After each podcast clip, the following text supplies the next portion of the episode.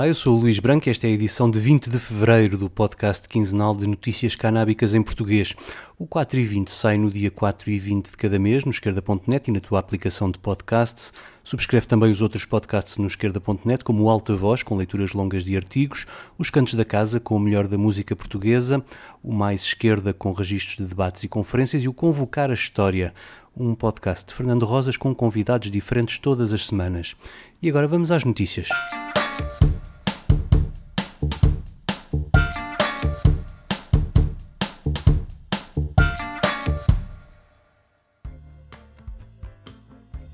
A economia da cannabis esteve em contraciclo no ano passado nos Estados Unidos, com as vendas a atingirem recordes e as receitas fiscais a irem pelo mesmo caminho, à medida que os utilizadores vão deixando os seus dealers para passarem a abastecer-se no mercado legal. E os números do emprego seguiram a mesma tendência. Segundo os dados compilados pelo portal Leafly, a indústria canábica legal criou mais cerca de 78 mil novos postos de trabalho a tempo inteiro, elevando assim o número de trabalhadores do setor para mais de 321 mil.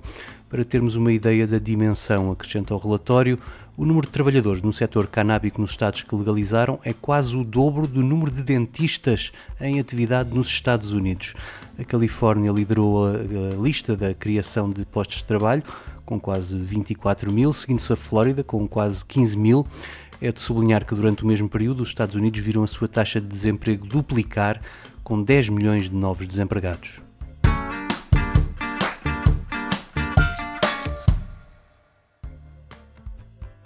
Enquanto isso, em Nova Iorque, o governador Andrew Cuomo anunciou esta semana que vai propor alterações à sua proposta original de legalização da cannabis, incluída no orçamento do Estado deste ano. Cuomo nunca escondeu que dava prioridade à receita fiscal para cobrir os buracos orçamentais em tempo de resposta à pandemia, mas isso não agradou nem aos deputados nem aos defensores da legalização, que acham que a prioridade deve ir para a reparação dos danos da guerra às drogas nas comunidades mais afetadas pela repressão. Os críticos queixam-se da falta de financiamento previsto para os apoios dirigidos a estas comunidades, para que possam ter uma fatia do negócio legal. E dizem também que há um artigo na proposta que vai no sentido contrário à legalização, ao aumentar as penas a quem venda cannabis a menores de 21 anos. Outro aspecto que não agrada ao movimento pró-legalização é a continuação da criminalização do autocultivo. As divergências parecem ser de tal ordem que já há quem proponha tratar o tema num processo legislativo separado, em vez de ir à boleia do orçamento. Cuomo rejeita esta hipótese e diz que se não for aprovado no orçamento, então a legalização terá de esperar pelo menos um ano. A situação não é nova, este foi o terceiro orçamento a incluir a legalização. Nos últimos dois anos a proposta ficou pelo caminho por causa das mesmas divergências, mas agora há uma razão extra para que Nova York ter, tenha pressa, é que os vizinhos da Nova Gércia aprovaram em novembro passado a legalização em referendo. Como já veio trazer uma proposta emendada que responde às principais críticas e acrescenta também a autorização de licenças para serviços de entrega de cannabis, embora mantenha a proibição do autocultivo. Até ao 1 de abril, que é o prazo limite para a aprovação do orçamento, as negociações vão continuar.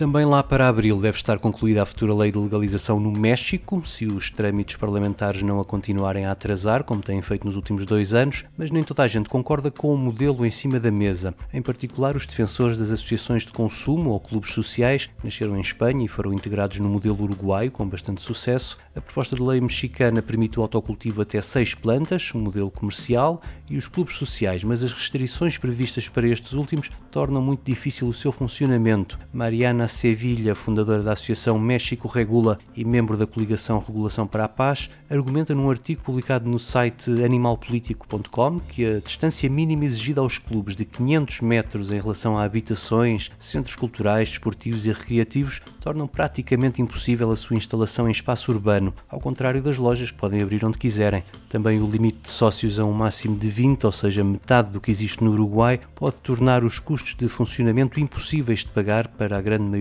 dos consumidores mexicanos. Mariana Sevilha também contesta o limite de 4 plantas por sócio, quando qualquer pessoa pode ter 6 plantas em casa, ou a moratória prevista na lei de ano e meio para a abertura destes clubes, quando à partida seria a forma mais rápida de ter acesso ao mercado seguro. A lei também prevê a criminalização da posse de cannabis e não prevê espaços para o seu consumo. Os ativistas pela regulação no México têm consciência de que mais vale uma má lei do que continuar a proibição e querem aproveitar as próximas semanas de debate para tentarem fazer ouvir a sua voz e assim fazer pressão para melhorar a proposta. No site da Regulação pela Paz é possível escrever aos deputados a pedir-lhes que mudem a lei no sentido de privilegiar as pessoas e não as grandes corporações, por exemplo, restringindo a integração vertical para evitar oligopólios e aumentando a percentagem de licenças a atribuir às comunidades cultivadoras para 80%.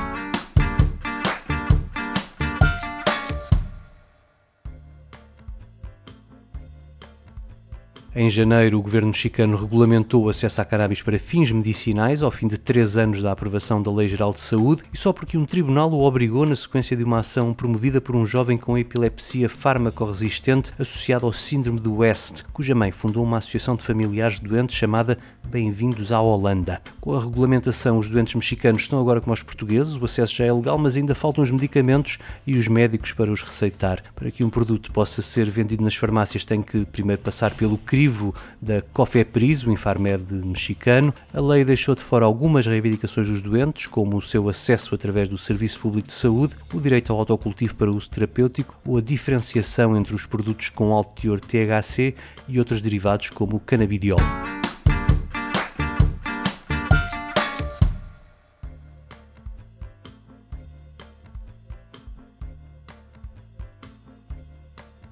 Já vimos aqui que as vendas de cannabis aumentaram nos Estados Unidos em 2020, mas na Holanda aconteceu o contrário. Pela primeira vez em 10 anos, após uma subida média de 59% ao ano, as vendas de cannabis medicinal caíram 2% face ao ano anterior. A plantação de cannabis para fins medicinais está a cargo da empresa Bedrocken, que vende toda a produção ao Estado, que por sua vez distribui ou exporta para outros países, tendo na Alemanha o seu principal mercado. E a razão para a queda está justamente aqui, porque a concorrência aumentou e a Alemanha passou a importar cannabis do Uruguai Uruguai, da Austrália, de Espanha, de Israel e até de Portugal, desde 2019, para poder abastecer as mais de 100 mil pessoas que vão à farmácia aviar as suas receitas de cannabis. Além disso, a pandemia também provocou atrasos no abastecimento e afetou as vendas. O monopólio da Bedrockan deve acabar já este ano. Há um concurso em fase final para captar mais um ou dois fornecedores de cannabis ao Estado holandês.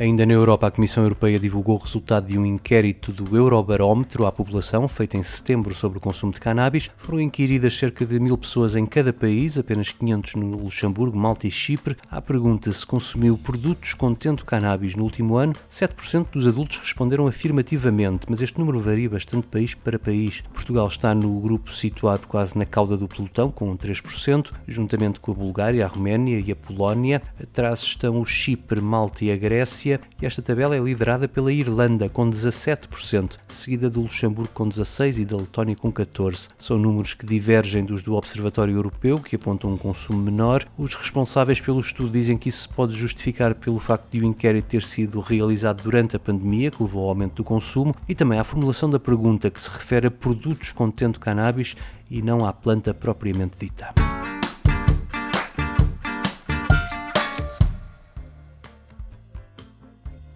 Mais a sul, na Tunísia, a juntar às manifestações contra o governo que fizeram recordar a revolta que deu início às Primaveras Árabes de há 10 anos, houve uma outra revolta no início do mês por causa da condenação a 30 anos de prisão, ouviram bem, 30 anos de prisão, de três jovens apanhados a fumar um charro num estádio de futebol. O tribunal aplicou-lhes a pena de 5 anos por consumo, 5 anos por detenção e 20 anos por o terem feito num local público. A reação não se fez esperar, com manifestações de jovens e confrontos com a polícia. O primeiro-ministro também falou no caso desde dias depois da condenação para dizer que era preciso mudar a lei. O juiz usou um artigo da polémica Lei 52, que vem dos anos 90, ainda no tempo do regime de Ben Ali. Esta lei condenava qualquer consumidor a um ano de prisão efetiva, além de multa, mas foi alterada em 2017 após pressão dos movimentos, com apoio de artistas tunisinos, permitindo aos juízes aplicar sanções alternativas à prisão. A lei não distingue entre cannabis ou qualquer outra substância ilegal e agora resta aos três condenados recorrerem da decisão e só no final desse processo poderão tentar pedir um indulto presidencial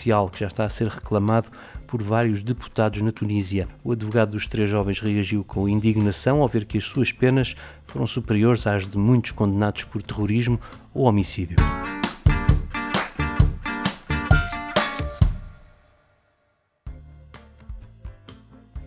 No campo científico, um estudo de vários investigadores do Canadá, publicado na revista Applied Health Economics and Health Policy, quis perceber como tem evoluído a prescrição médica de opioides no país desde que foi legalizada a cannabis. O excesso de prescrição de medicamentos contendo opioides para o combate à dor, como a morfina, a codeína, o fentanil e muitos outros, tem provocado muitas mortes e tornado os doentes dependentes destes fármacos. Os investigadores tiveram acesso ao volume de receitas antes e depois da legalização da cannabis, entre 2016 e 2019. Neste período de 42 meses, a média de prescrições pelo Serviço Público de Saúde caiu, mas essa queda foi mais de 5 vezes maior após a legalização da cannabis em outubro de 2018. A mesma tendência se verificou nas prescrições feitas por profissionais de saúde do setor privado. E as despesas mensais com opioides caíram também dois terços no mesmo período. A conclusão parece óbvia: o fim do estigma e a maior facilidade de acesso levaram os canadianos a procurar a cannabis para o alívio das dores, evitando assim os efeitos devastadores do uso prolongado de opioides para a sua saúde física e mental.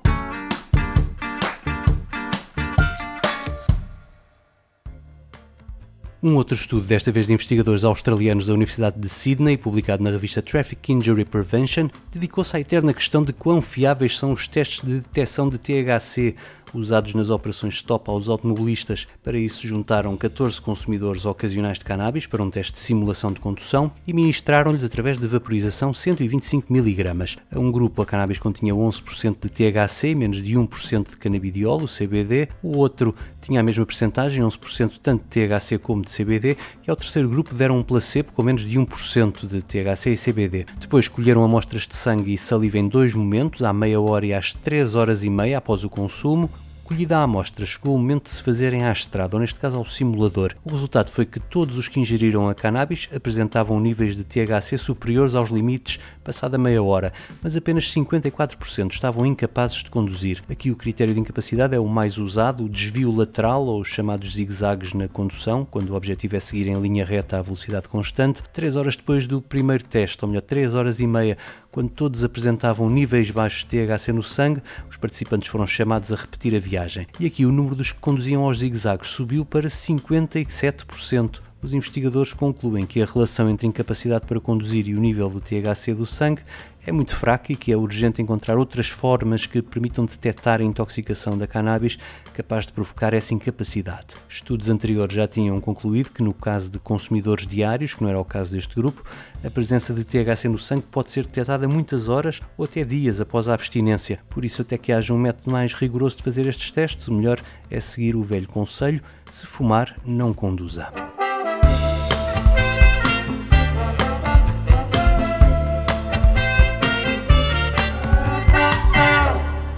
O 4 e 20 termina com um momento musical, desta vez com um duo brasileiro a viver em Portugal, Luciana e Pri. Elas acabam de ganhar o prémio Casal do Ano 2020 do site de informação LGBTI19.pt.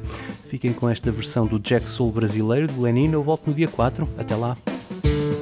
Já que sou brasileiro e que som do pandeira certeiro tem direção Já que subi nesse ringue o país do sul e é o país da contradição Eu canto pro rei da levada, a lei da embolada, a língua da percussão A dança, mocango, dengo, a dica do mamo, lendo o charme dessa nação Quem foi? Quem foi? Quem foi que fez a rema gemer na boa? Quem foi que fez cocô com coca? Que deixou um ovo no lugar? Me diz aí, Dião, Dião, oi, os fui comprar, comprei, pagasse, paguei. Me diz quanto foi, por 500 reais. Me diz quanto foi Olha, Dião, oi, os fui comprar, comprei, pagasse, paguei. Me diz quanto foi, por 500 reais. Me diz quanto foi.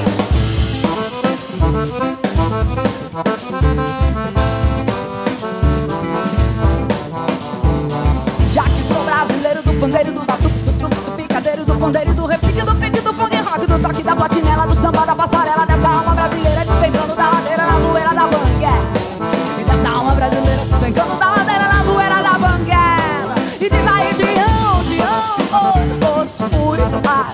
pagar, me diz quanto for, olha, me diz quanto for. Olha, Dião, oi, moço, fui comprar, de comprei, pagasse, paguei, me diz quanto foi, pouquinho de reais, me diz quanto foi. Eu só ponho bebop no meu samba quando tio Sam pegar no tamborim. Quando ele pegar no pandeiro e no zabumba, quando ele entender que o samba não é